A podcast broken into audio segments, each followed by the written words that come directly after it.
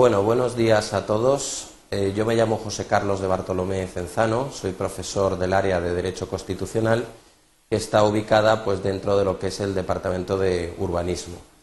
Bueno, lo primero que deseo es daros la bienvenida a todos los que iniciáis la carrera de GAP, de Gestión y Administración Pública, y deciros pues que es una diplomatura con muchísima salida profesional y que tenéis que, acometerla pues con, con ilusión y entusiasmo porque la verdad es que está bastante bien enfocada hacia el mundo funcionarial y también hacia la empresa privada.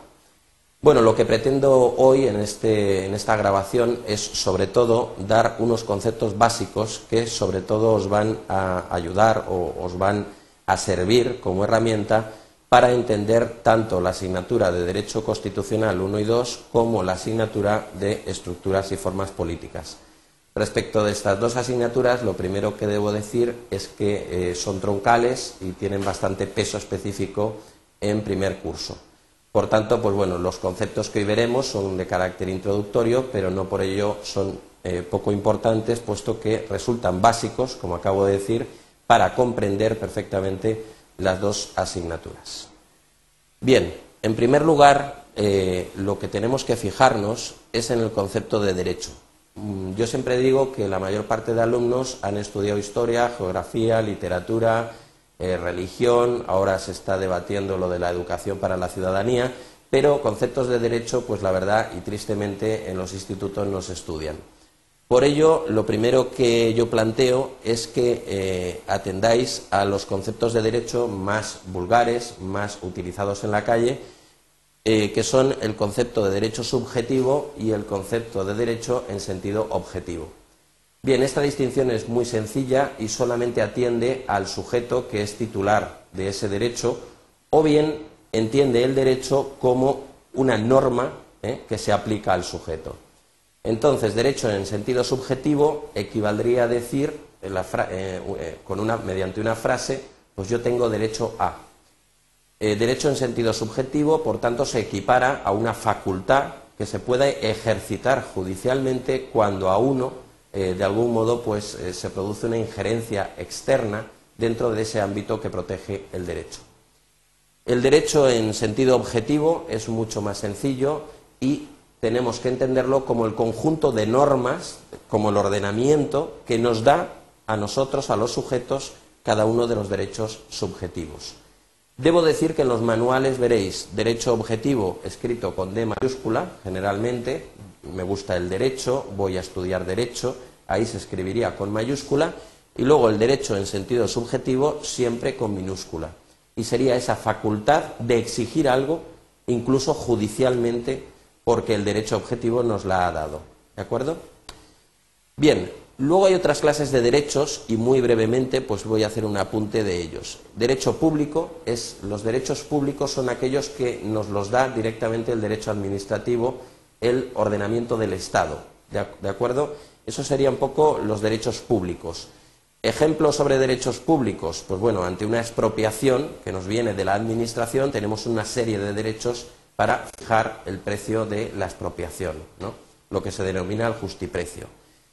Derechos privados, pues los estudia el derecho civil y son todas aquellas facultades que nos da las normas, pero que nosotros tenemos un margen amplio de autorregulación. Por, ejemplo, la herencia, un contrato de compraventa, etcétera. Son derechos privados porque el ordenamiento reconoce a cada uno de nosotros una capacidad para obrar y para concluir negocios jurídicos con nuestras propias normas. Por ejemplo, yo puedo vender un coche eh, pues en tres o cuatro pagos en las cantidades que yo estipule o puedo alquilarlo con una opción de compra final por el precio que se estipule por las partes. Eso sería un derecho privado. Tenemos los derechos fundamentales. En estos haremos mucho hincapié a lo largo de, este curso. Son los derechos más importantes. Se encuentran en la sección primera, capítulo segundo, título primero de nuestra Constitución, artículos del 14 al 29 y el 30.2. Y son los derechos, como lo dice la palabra, que derivan de la persona y que tienen más peso en el ordenamiento. Derecho a la vida, integridad física y moral, libertad religiosa, libertad de expresión, etcétera. Y luego tenemos los derechos sociales, que son los derechos de la cuarta generación llamados, eh, y que son derechos de carácter prestacional, es decir, son derechos que nos da el Estado y que son derechos que tienen que ver pues, con la esfera económica y, social del individuo. Por ejemplo, el, derecho al, desempleo, cuando uno se queda sin trabajo, o una beca para el estudio, etc.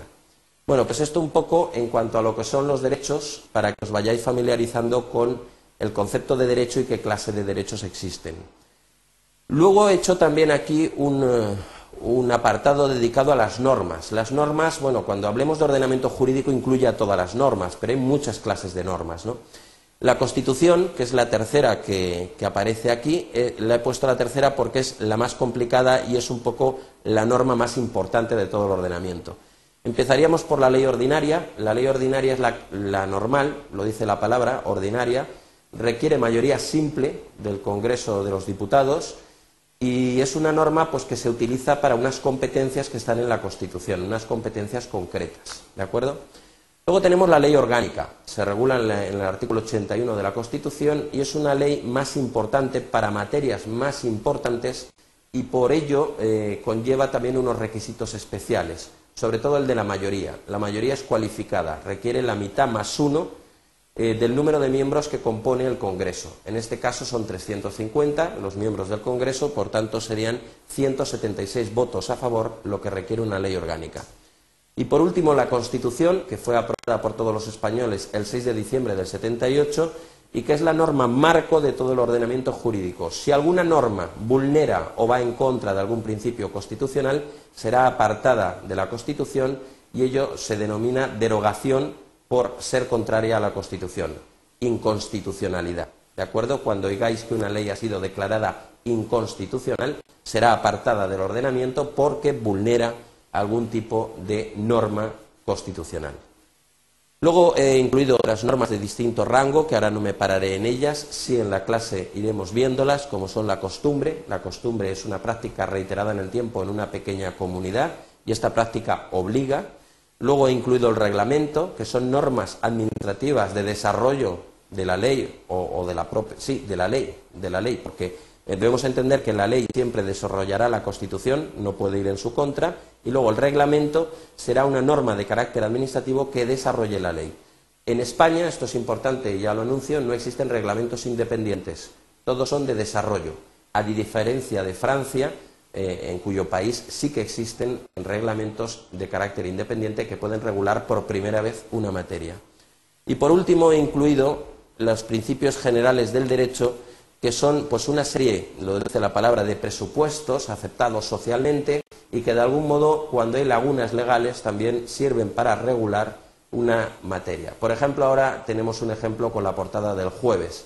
Eh, se está diciendo que es calumniosa eh, frente a la corona y a la familia real. Bueno, pues habrá que ver un poco a, los principios sociales, a otro tipo de publicaciones, para entender si eso realmente vulnera eh, la dignidad y, otra serie de derechos, ¿no? los derechos al honor o a la propia imagen de la corona, o realmente la sociedad, en esos principios que hoy reinan, pues entiende que forma parte de la libertad de información y es respetuosa con los derechos fundamentales. Bien, seguimos eh, también he destacado en, esta breve exposición, quiero distinguir sobre todo lo que es el ámbito público del privado y deciros, bueno, pues un poco la, diferencia ya desde, desde, un primer momento entre lo que es la empresa privada y el ámbito de la administración pública. Esto es importante porque, bueno, igual que tenemos la titulación de ADE muy dirigida hacia el mundo empresarial, pues la titulación de GAP, de Gestión y Administración Pública, en la que estáis vosotros, va a ver sobre todo mucho más a la Administración Pública como objeto de estudio. Entonces, bueno, quiero que sepáis desde este primer momento que los principios que rigen a una empresa privada son totalmente distintos y opuestos a los que rigen la Administración Pública. De ahí que muchas veces el ciudadano pues no entienda algunas eh, maniobras por parte de la Administración. Mm, por ejemplo, se puede abrir una línea de trenes para hacer un servicio entre tres o cuatro localidades y ser económicamente una ruina. Pero ¿qué sucede? Pues que la administración pública no se mueve por los mismos principios que la empresa, que es la de maxificar beneficios. Entonces aquí simplemente os he incluido aquellos principios que yo he considerado que estudiaremos también a lo largo del curso más importantes y que rigen Por un lado, el ámbito em-, empresarial privado y, por otro lado, el ámbito eh, de la administración pública. La libertad de empresa es el primero que rige en, lo que es la empresa.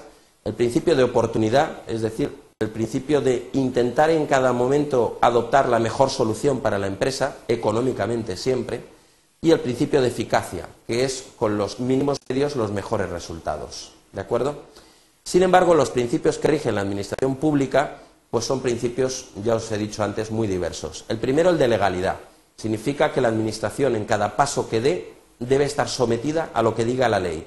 No puede hacer nada la Administración sin una ley que haya previsto ese procedimiento o esa actuación concreta administrativa. El principio de objetividad viene a ser una plasmación del principio de igualdad en el ámbito de la Administración. Quiere decir que la Administración, en las relaciones que mantenga con cada uno de sus administrados, debe actuar con un criterio de absoluta igualdad y objetividad. No puede dejarse llevar por favoritismos, por conocidos, por tráfico de influencias, etc. El principio de coordinación es un principio muy fácil de entender y significa que todas las administraciones deben actuar como una orquesta, es decir, deben tocar al ritmo que corresponde y el son que corresponde. Lo que no pueden es una administración actuar sin a lo mejor haber dado parte a la administración que está jerárquicamente por encima y que debe estar interesada y enterada de este tipo de actuación. Luego tenemos el principio de jerarquía, que este es muy fácil de entender. La administración actúa un poco como en el ejército. Ah, los ministros están en la cúspide de la administración pública, los ministros con las diversas carteras ministeriales y a partir de ahí pues se organiza una, auténtica pirámide a partir de los secretarios de Estado, subsecretarios, eh, directores generales, vamos bajando. Hay un momento en el cual se produce un cambio de lo político a lo administrativo o funcionarial. Este cambio, fijaros que ni siquiera la doctrina lo tiene muy claro, ¿eh? pero esto ya lo diremos a lo largo del curso. Y por último, tenemos dos principios clave que son el de descentralización y desconcentración y que significan que las competencias pues muchas veces se mueven de unas administraciones a otras. Esto ya lo explicaré con mucha más calma y ahora solo pretendo que os suene un poquito. En cuanto a la Constitución y sus partes, pues solamente decir que vamos a estudiar en constitucional sobre todo dos partes. Una, la dogmática, que son los derechos fundamentales y libertades públicas, principalmente los que os he dicho antes, del 14 al 30, los más importantes, y luego una parte orgánica, que es la que regula los órganos del Estado. ¿Qué órganos son los más importantes del Estado? Pues los que coinciden con los poderes del Estado, los que ejercitan verdadero poder. ¿Cuáles son? Pues la corona, ¿eh? el rey, la monarquía, las Cortes Generales, bueno, aprovecho a decir la diferencia. El rey es la persona y la monarquía la institución, lo que prevalece. ¿eh? Las Cortes Generales, Congreso y Senado, son el poder legislativo el gobierno y la administración, en este caso pues tenemos a Zapatero y su gabinete, que es el actual gobierno de España, y luego la administración, que son toda esa serie de funcionarios que dependen del gobierno, el Poder Judicial, que es un órgano totalmente independiente y al cual se accede por los principios de mérito y capacidad, y por último el Tribunal Constitucional, que es, por así decirlo, una jurisdicción especializada en materia constitucional. Únicamente el Tribunal Constitucional será competente para poder apartar una ley del ordenamiento jurídico cuando sea contraria a la Constitución. En cuanto al Estado, pues también he, puesto aquí unas líneas básicas eh, en cuanto a cómo debéis entender el Estado español, la forma territorial, y bueno, deciros que tradicionalmente se han distinguido el unitario, el federal, el regional y el autonómico. El unitario era el franquista, había un solo centro de poder que estaba en Madrid y unas eh, provincias al frente de las cuales había un eh, gobernador civil que era un poco pues, el que ejercía todos los poderes en nombre del caudillo que se encontraba en Madrid. El Estado federal, el ejemplo más típico es el de Estados Unidos, es una unión permanente de estados al frente de los cuales pues, existe un presidente, un régimen presidencial que ejerce los poderes en nombre de todos esos estados. Luego el Estado regional que es un Estado que viene a estar entre el unitario y el federal, es decir, existe una descentralización importante, y luego el Estado autonómico, que es el nuestro, que parte del artículo 2 de nuestra Constitución española y se desarrolla a lo largo del todo el título octavo de nuestra Constitución. Ya os lo explicaré. La característica esencial es que una autonomía no tiene soberanía propia, sino que lo que tiene es un estatuto, una norma de ordenación que debe estar sometida y sujeta a la Constitución, que es la ley más importante del Estado. En cuanto a los principios que rigen la ordenación de nuestro territorio, pues tenemos la unidad, la autonomía y la solidaridad. La unidad significa que nuestro Estado, por más que quieran algunos políticos, con la Constitución en la mano, es único, es un solo Estado. El principio de autonomía se encuentra sobre todo en el artículo 2 y significa que algunas regiones van a tener poder de autogobierno y poder de autolegislarse. Bueno, algunas no, todas las autonomías. El único poder que no tienen es el poder judicial, que es único para todo el Estado. Y por último, el principio de solidaridad que se materializa en el Fondo de Compensación Interterritorial, que es un órgano dedicado a un poco redistribuir la riqueza entre todas las comunidades autónomas. Bueno, pues eh, deciros que esta ha sido la clase introductoria, que no pretende otra, otra cosa esta clase que daros aquellos principios, digamos, básicos, aquellos elementos que os van a servir como herramienta útil para entender estas dos asignaturas, y que todos estos conceptos, con independencia de que os hayan quedado más o menos claros en tan poquito tiempo, serán convenientemente desarrollados y explicados con mucha más profundidad en clase. Pues nada más, me despido y os deseo a todos lo mejor para este año académico.